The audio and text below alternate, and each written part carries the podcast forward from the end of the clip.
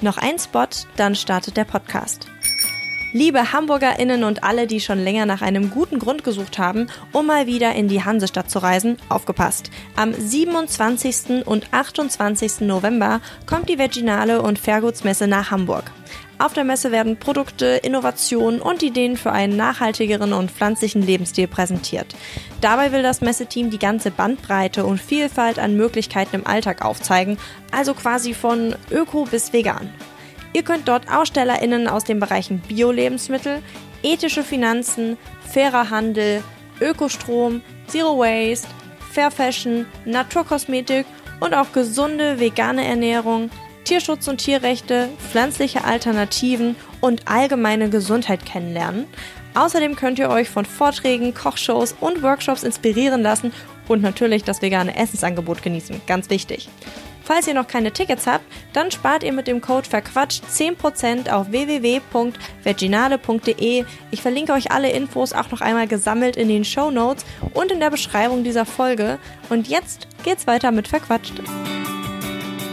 Verquatscht, der Nachhaltigkeitspodcast. Präsentiert von Naturstrom, dem größten unabhängigen Ökostromanbieter Deutschlands. Einen wunderschönen guten Tag hier bei Verquatscht. Mein Name ist Marisa und ich freue mich, dass ihr eingeschaltet habt. 40 Stunden arbeiten, ein fester Arbeitsplatz und geregelte Arbeitszeiten. So funktioniert Arbeiten unserer Gesellschaft. Zumindest, wenn man in die Breite schaut. Eine Vorstellung, die eigentlich ja ziemlich veraltet und irgendwie auch, äh, ja, aus der Zeit gefallen scheint, wenn wir an große Prozesse wie Globalisierung und Digitalisierung denken. Das finden auch Verfechter des sogenannten New Work Ansatzes. Diese Unternehmen wehren sich gegen ein Das macht man so Mantra und schreiben Werte wie Freiheit, Selbstständigkeit und Teilhabe an der Gemeinschaft groß. Und zu diesen Unternehmen gehört auch der Minimalschuhhersteller Wildling Shoes. Das Unternehmen denkt nicht nur das Konzept Schuh neu, sondern auch die Arbeitsstrukturen innerhalb ihrer Firma. Und wie das aussieht, das erklärt Wildling Geschäftsführerin Anna Jona in dieser Folge von Verquatscht. Und dabei wünsche ich euch jetzt ganz viel Spaß. Hallo Anna. Hallo Marisa. Ich habe es in der Anmoderation schon gesagt, in deinem Unternehmen ist ja nicht nur spannend, was ihr macht, also was sozusagen äh, euer Produkt ist, sondern vor allem auch, wie ihr es macht. Und äh, beides, also das Was und das Wie, die haben ja auch sehr, sehr viel äh, mit eurer Geschichte beziehungsweise mit eurer Entstehungs-, Gründungsgeschichte zu tun. Deshalb vielleicht ganz am Anfang so für alle, die die noch nicht gehört haben, die Frage, wie ist äh, Wildling denn im Endeffekt entstanden? Ja, Wildling kam aus, einer, aus einem ganz persönlichen Bedürfnis. Ähm, ich habe lange in Israel gelebt, mein Mann ist Israeli. Ähm, wir haben drei Kinder ähm, zusammenbekommen, die in Israel aufgewachsen sind und ganz viel barfuß gelaufen sind.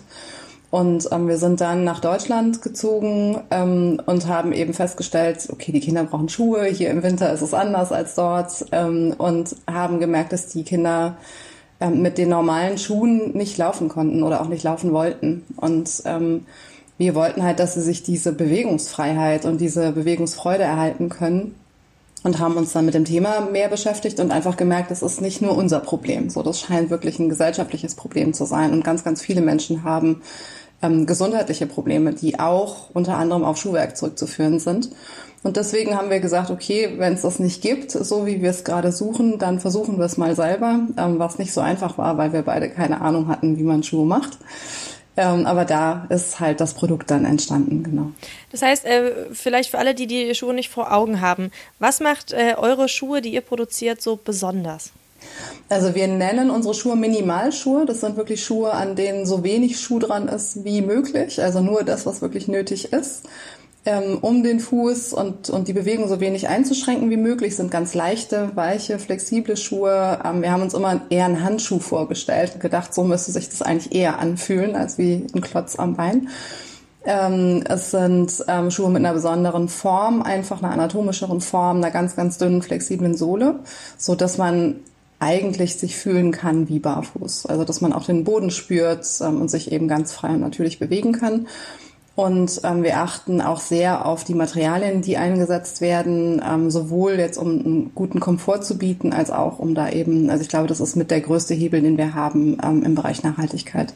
Was man vielleicht auch nochmal sagen kann, weil ich glaube, das können sich Menschen, die noch nie Minimalschuhe getragen haben, nicht so gut vorstellen. Es gibt selbst Winterschuhe, wo man dann, die man sozusagen so krass einrollen kann, dass man wie so eine kleine äh, Schnecke am Ende in der Hand hat, weil das eben wirklich extrem, extrem flexibel ist.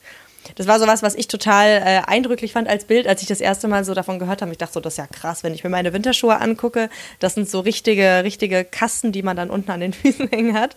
Und äh, die sind total, ja, schwerelos. Nur kurz als, als, als Einschub nochmal dazu. Ähm, äh, weil das für mich wirklich was war, wo ich dachte, ach krass, das geht, das ist ja vollkommen verrückt. ähm, was bei euch ja auch so eine, ich sag mal, besondere Sache ist, das ist so eure Firmen- und Arbeitskultur. Das ist ein Thema, über das ich heute gerne mit dir ähm, sprechen würde. Die hat sich ja auch so ein bisschen daraus ergeben, dass ihr sozusagen Familie habt, beide, logischerweise zusammen. Ähm, und da natürlich auch eine, ich sag mal, flexiblere Arbeitslösung finden musstet, richtig?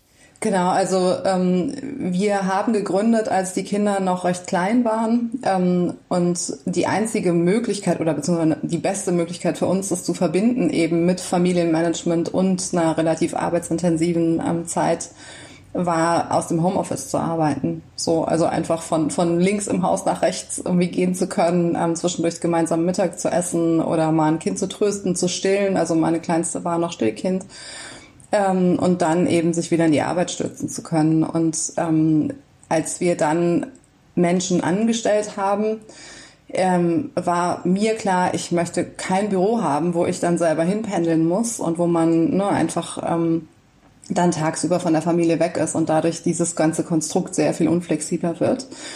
Und deswegen ähm, haben wir einfach von Anfang an gesagt, es gibt kein Büro. So, also wer mit uns zusammenarbeiten möchte, ist herzlich willkommen und alles, was ihr braucht, ist ein Laptop und vielleicht ein Telefon, je nachdem. Äh, und dann arbeiten wir virtuell zusammen. Und das hat sich quasi gehalten. Also wir haben gemerkt, wie viel Flexibilität es jedem oder jeder Einzelnen auch ähm, bietet. Ähm, wie es uns ermöglicht, wirklich auch neue Arten und Weisen zu definieren, wie wir zusammenarbeiten möchten.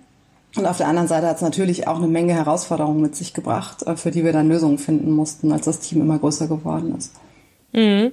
Du hast gerade schon so ein bisschen diesen, äh, ich sag mal, Kampfbegriff schon so ein bisschen New Work äh, mit reingebracht, nur eben als deutsche Übersetzung. Ähm, hattet ihr das so als Idealbild vor Augen oder hat sich das einfach irgendwie ergeben, dass ihr da so reingewachsen seid, weil das so, ich sag mal, sich natürlich angefühlt hat?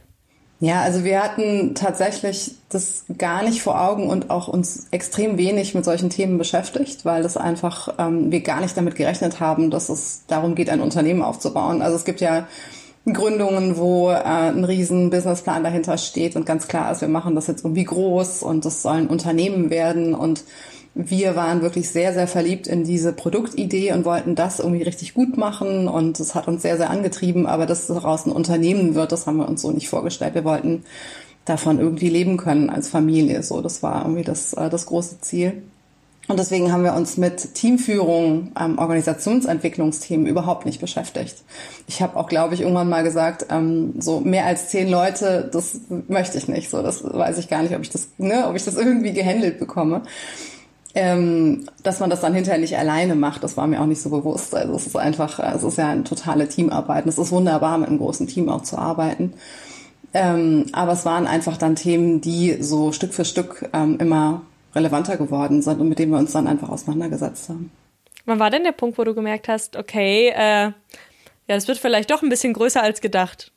Ja, also es hat tatsächlich so einen, so Moment gegeben, also wir mussten quasi direkt von Anfang an schon Leute auch einstellen, weil wir es einfach alleine nicht mehr geschafft haben. Das heißt, die ersten Leute sind quasi nach ein paar Monaten im, im wirklichen Betrieb, irgendwie mussten wir die schon einstellen. Ähm, aber es hat tatsächlich ein, ein, Jahr, anderthalb gedauert, bis ich gedacht habe, okay, das funktioniert wirklich so. Also das ist wirklich, hier passiert wirklich was. Und man hat ja auch am Anfang immer das Gefühl, also du verkaufst ja ganz lange nur eine Idee an Lieferanten, an, an PartnerInnen, an die Bank. Ähm, ne, man redet ja immer davon, was man machen möchte und hat ja noch nichts in der Hand, gerade also in dieser Gründungsphase. Und aus diesem Gefühl kommt man irgendwie auch erst lange nicht raus, finde ich. Man hat immer das Gefühl noch so, man erzählt von einem Luftschloss und von einer Idee und irgendwann denkt man so, ja, nee, Moment, irgendwie ähm, läuft es doch gerade.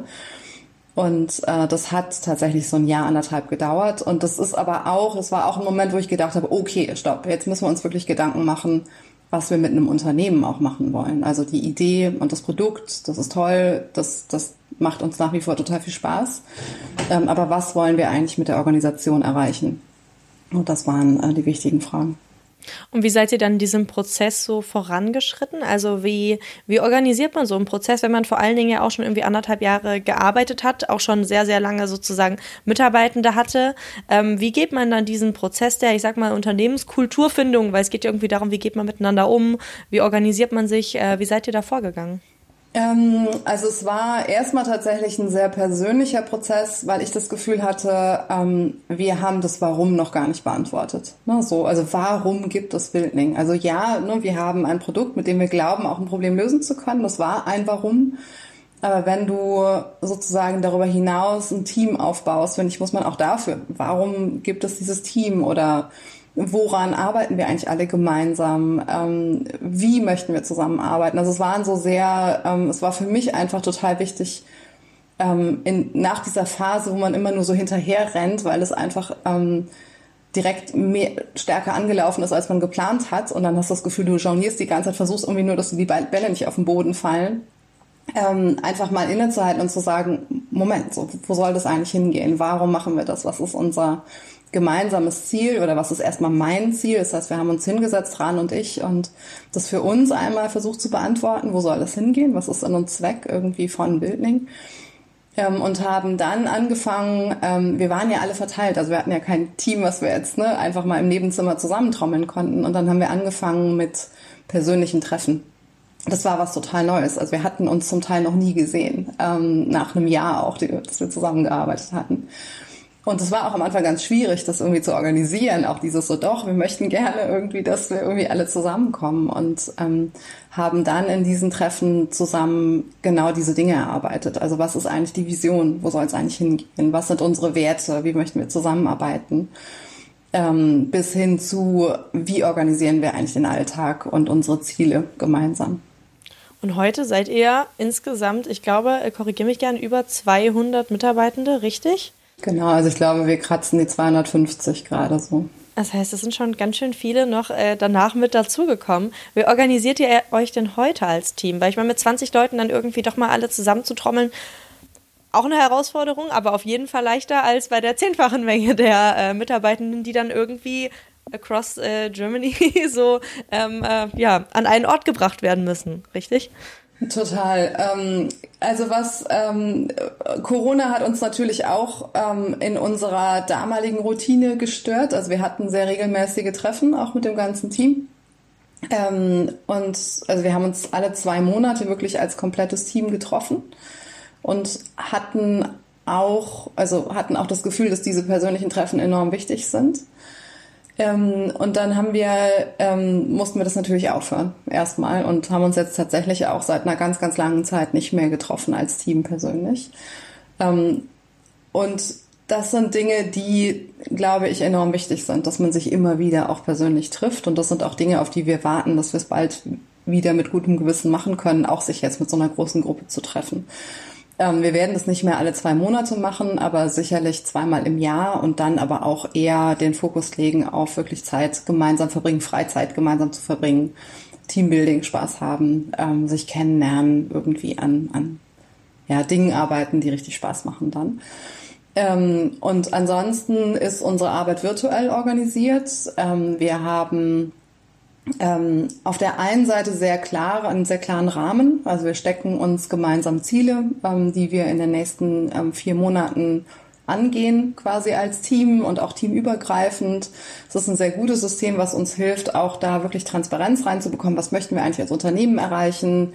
Welche Rolle spielt jeder, jede einzelne? Ähm, ne, wie, was, wie kann ich dazu beitragen jetzt persönlich? Ähm, auch so ein bisschen so eine Roadmap mitzugestalten, dass man halt weiß, okay, so, wo kann ich anpacken? Wo kann ich weitermachen? Wie läuft's eigentlich? Das ähm, ermöglicht uns auch, zusammen einfach zu gucken, wie geht's voran? So und ähm, das hilft, auf das Ergebnis halt zu schauen und ähm, macht es damit eigentlich möglich, dass wir sagen, es ist uns im Prinzip egal, wann und wo die Leute arbeiten.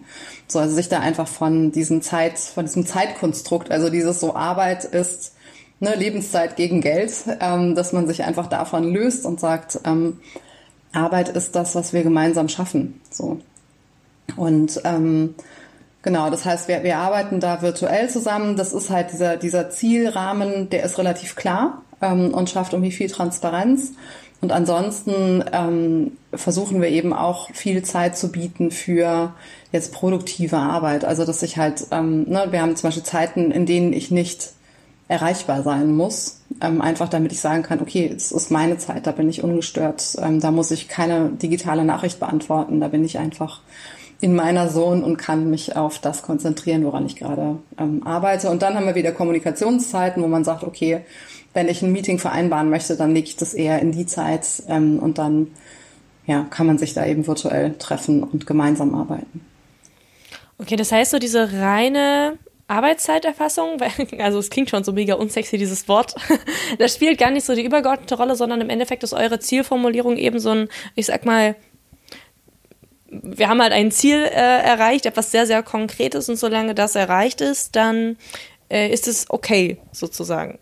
Genau, also das sind immer Ziele, die ähm, wirklich eine, einen qualitativen Wert haben. Also dass man sagt, was möchten wir denn schaffen? Also welches, also wie möchten wir unserer Kundschaft ein noch besseres Erlebnis bieten? Oder wie möchten wir die Qualität unserer Produkte verbessern? Oder ähm, ne, wie können wir auch als einfach intern Strukturen schaffen, die an einigen Stellen noch, noch besser funktionieren, dass es leichter wird, zusammenzuarbeiten oder vielleicht eine repetitive Arbeit automatisiert werden kann oder so. Ähm, das heißt, es ist schon auch in der Zieldefinition sollte eigentlich oder mit der Zieldefinition sollte Motivation entstehen, weil man das Gefühl hat, okay, wenn wir das schaffen, das ist cool. So, also das, das bringt irgendjemand etwas. Ähm, und ähm, dadurch, also dadurch weiß man halt, warum man an etwas arbeitet, was ich glaube, was total wichtig ist, halt auch zu sehen, okay, das hat einen Sinn. Ähm, und dann kann man im Prinzip sagen, okay, das ist jetzt, also wir wollen ja alle. Also ich, ich glaube, ne, Menschen möchten gerne arbeiten. Ich finde, es ist total, also so, wir kommen aus so einem verqueren System, wo wir irgendwie auch schon selbst im Bildungssystem gezwungen werden, dauernd Sachen zu machen, die wir nicht machen wollen. Dinge zu machen, die nicht unseren Stärken entsprechen, das irgendwie durchzuhalten, davon wird man dann belohnt. Ähm, und einfach mal zu sagen, nee, also mach das, was du richtig gerne machst. So, was sind deine Stärken? Auch im Sinne von, das macht mir richtig Spaß. Ähm, definiere ein Ziel, wo man das Gefühl hat, ey, das macht richtig Sinn. Ähm, ne, das, da habe ich Lust, irgendwie daran zu arbeiten. Dann brauche ich nicht hinzugehen und zu sagen, ah, wie lange hast du denn heute irgendwie da gesessen, als wäre das eine Strafe. So. Ähm, ich finde, es ist trotzdem auch wichtig, also im Gegenpol zu sagen, ähm, es gibt keine Belohnung oder eine Strafe, wenn man ein Ziel erreicht oder nicht. Also es ist jetzt nicht so, dass dadurch irgendwie so ein neues ähm, Korsett irgendwie geschaffen wird, äh, was Druck erzeugt, sondern dass es wirklich ähm, ja die Motivation eine intrinsische Motivation ist. Das heißt vor allem auch so, dass euer Vertrauen auch daher rührt, dass ihr wisst, die Leute haben diese Ziele selber formuliert. Deswegen ist da auch eine große Eigenmotivation, das äh, zu schaffen.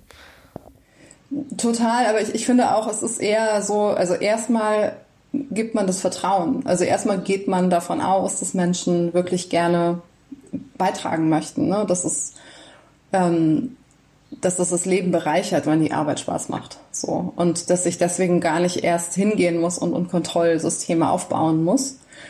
Ähm, und das wird wirklich in den allerseltensten Fällen enttäuscht, wenn du einen Vertrauensvorschuss gibst. Mhm.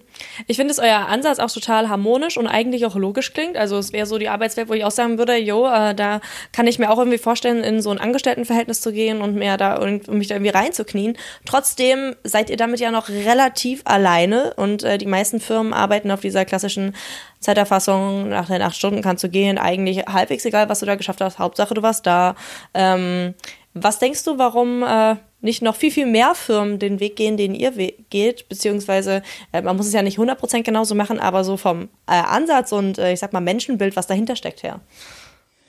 Ja, das ist eine gute Frage, ähm, die ich gar nicht so direkt beantworten kann, weil man da auch in den Köpfen natürlich nicht drin steckt. Ich glaube, es hat viel mit ähm, gelernten Verhalten zu tun. Also wie gesagt, ich glaube, unser, unser gesamtes Bildungssystem beruht eigentlich schon darauf. Und wir kommen natürlich aus einer Zeit, wo Arbeit auch ähm, einen anderen Stellenwert hatte oder andere Bedingungen, ähm, wo Arbeit hart war, wo Arbeit irgendwie wirklich, wo auch eine Produktivität von der Anzahl der Stunden abgehangen hat, ähm, die man jetzt eingebracht hat.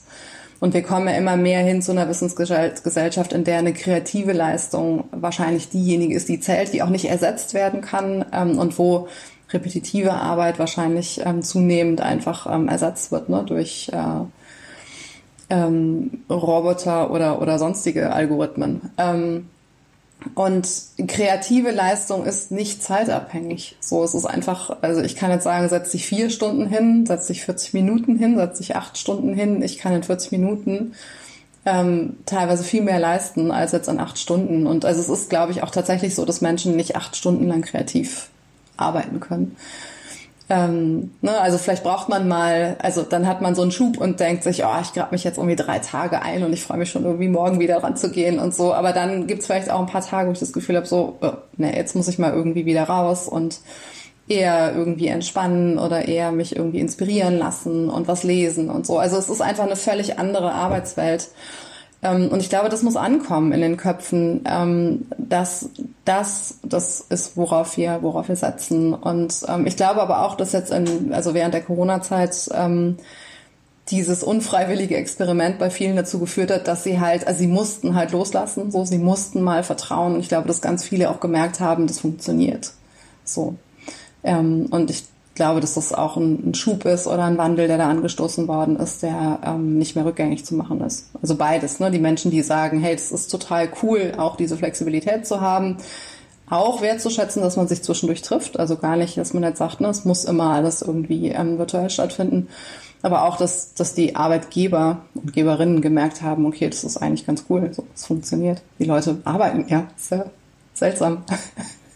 Es geht weiter, obwohl die Leute nicht zu sehen sind. Ähm, was mich noch sehr beeindruckt hat, das ist, dass euer Ansatz ja nicht so bei den unmittelbar Angestellten äh, endet. Ne? Also ihr sagt ja nicht nur, die sollen irgendwie unter guten Bedingungen arbeiten, sondern ihr legt ja auch schon Wert darauf bei euren Zulieferern, ähm, dass eben alle irgendwie fair behandelt werden. Wie schwer ist es, das so zu managen? Weil ich meine, das ist ja dann 250 Mitarbeitende knapp sind ja schon eine Hausnummer, dann irgendwie zu gucken, okay, wie viele Menschen arbeiten noch in diesen Zulieferbetrieben? Ähm, wie, wie seid ihr das angegangen? Ja, also ich glaube, da muss ich ein bisschen, vielleicht ein bisschen rauszoomen und sagen, also unser, unser Ziel ist, ähm, Wege zu finden, regenerativ zu wirtschaften. Also nicht auch rein nachhaltig, sondern wirklich regenerativ.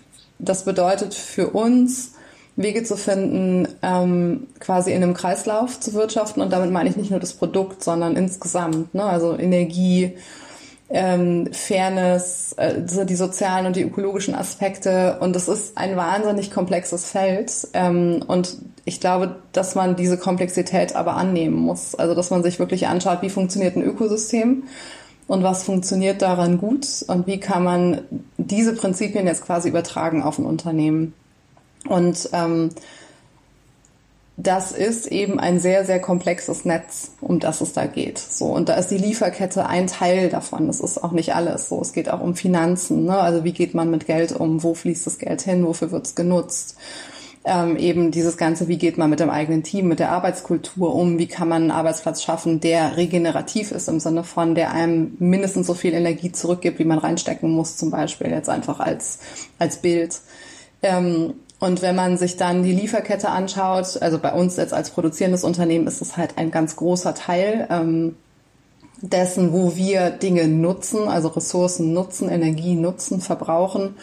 Ähm, ein Teil, in dem Schaden angerichtet wird, weil Chemikalien eingesetzt werden, weil Wasser verbraucht wird und so weiter, weil ne, Transporte, Emissionen entstehen ähm, weil Ressourcen verbraucht werden. So und jetzt zu gucken, okay, wie kann das nicht in einer Kette funktionieren, sondern eigentlich in einem Kreislauf. Und da muss man wirklich in jedes Teil reinzoomen und sagen, okay, was, was passiert eigentlich im Anbau? Wo werden die Sachen angebaut? Wie werden die Sachen angebaut? Wie werden die Menschen entlohnt und behandelt, die die Sachen anbauen?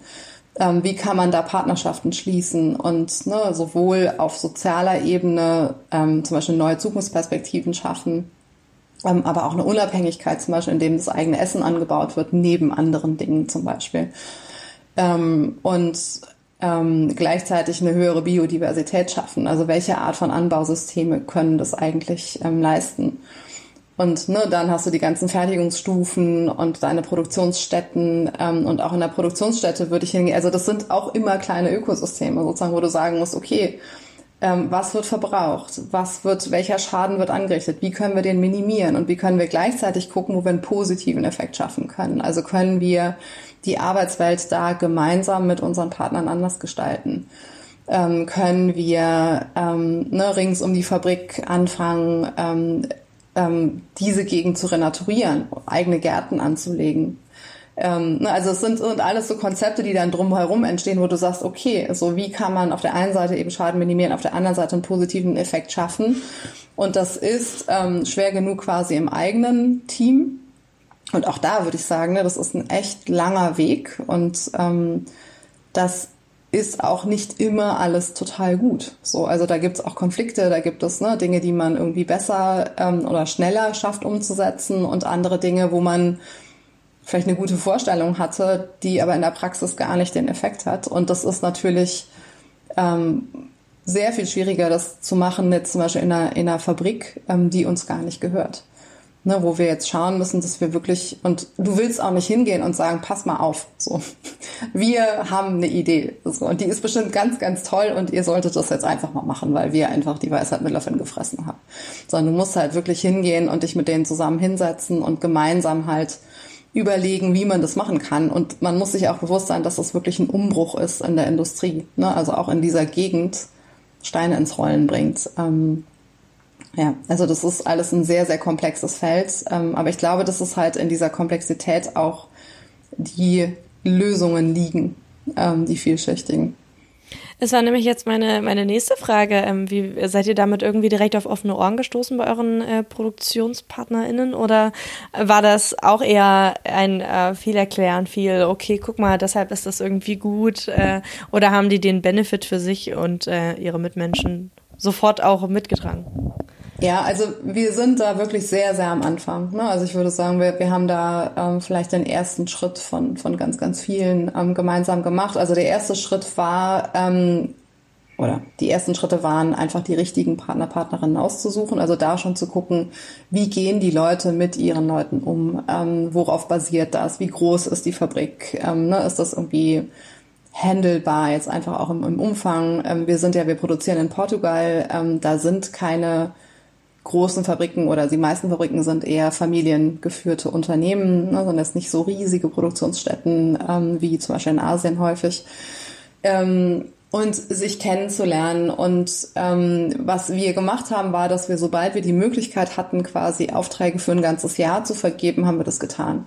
Also dass man wirklich sagt, wir arbeiten jetzt exklusiv miteinander.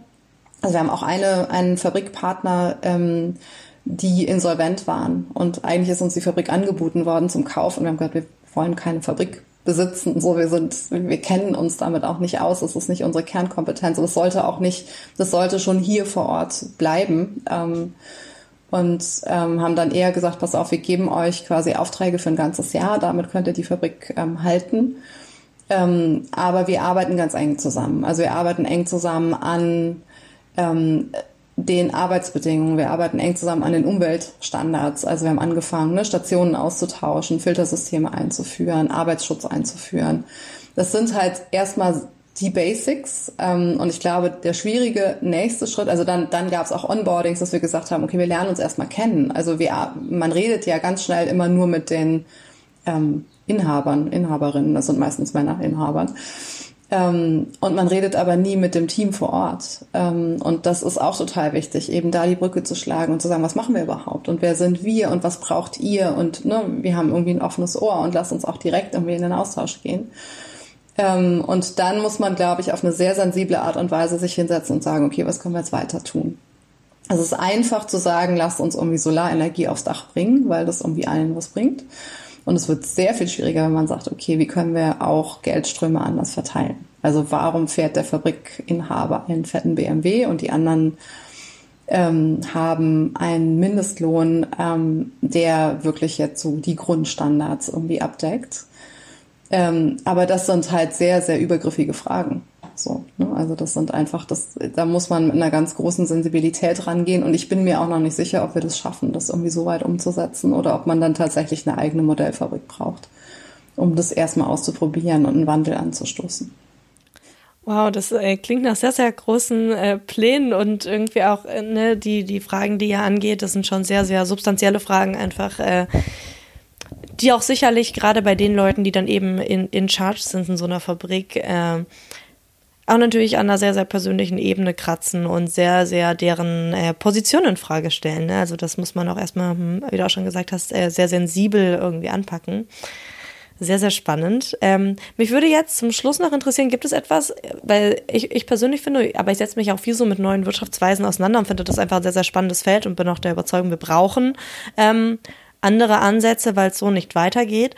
Ähm, deswegen klingt das für mich halt schon total so nach, das ist total toll und wenn das alle so machen würden, dann wären wir auf jeden Fall einen großen Step weiter. Aber gibt es noch etwas, wo ihr selbstkritisch sagt, okay, hier, hier müssen wir auf jeden Fall noch mal ran, hier geht noch was mehr?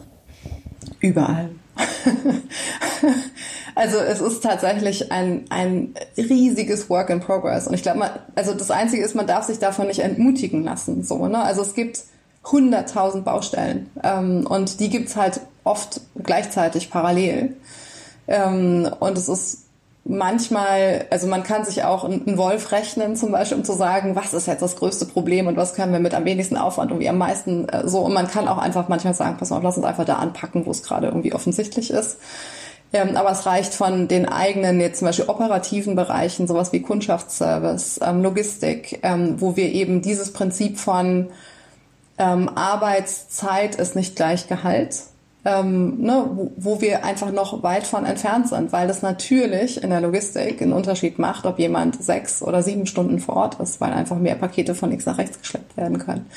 So, also das sind so Bereiche, ähm, an die wir dringend rangehen müssen, um zu sagen, wie können wir da eigentlich unsere Prinzipien dahin übertragen. Genauso gibt es ähm, große Hürden in der Kreislauffähigkeit unserer Produkte. Ähm, auch da sind wir dran, aber auch da gibt es, es gibt auch keine fertigen Lösungen, wo man jetzt einfach nur sagen kann, okay, das ist einfach nur eine Frage von Investment oder Geld oder so, sondern es ist einfach eine Frage von, wie kann das funktionieren? So, wie können wir das umsetzen? Ähm, wer sind die richtigen Partner, Partnerinnen, die vielleicht schon etwas entwickelt haben, was wir ne, gemeinsam weitertreiben können?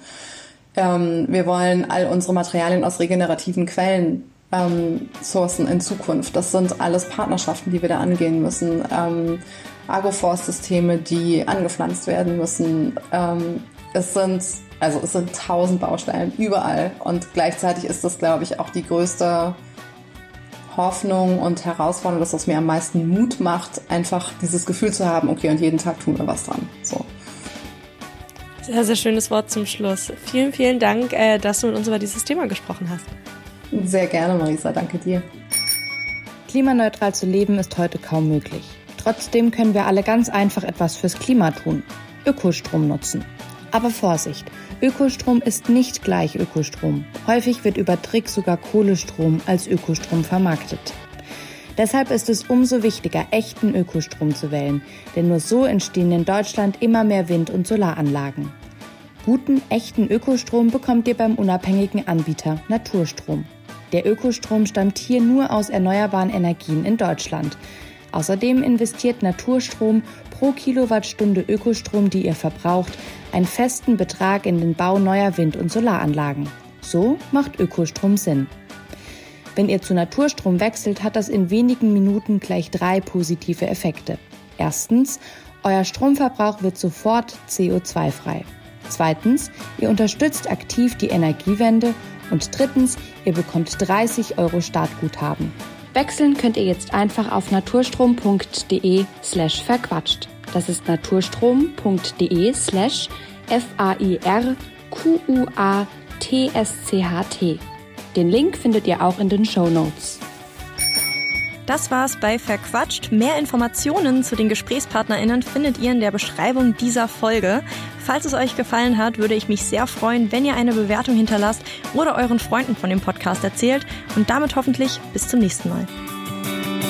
Verquatscht, der Nachhaltigkeitspodcast.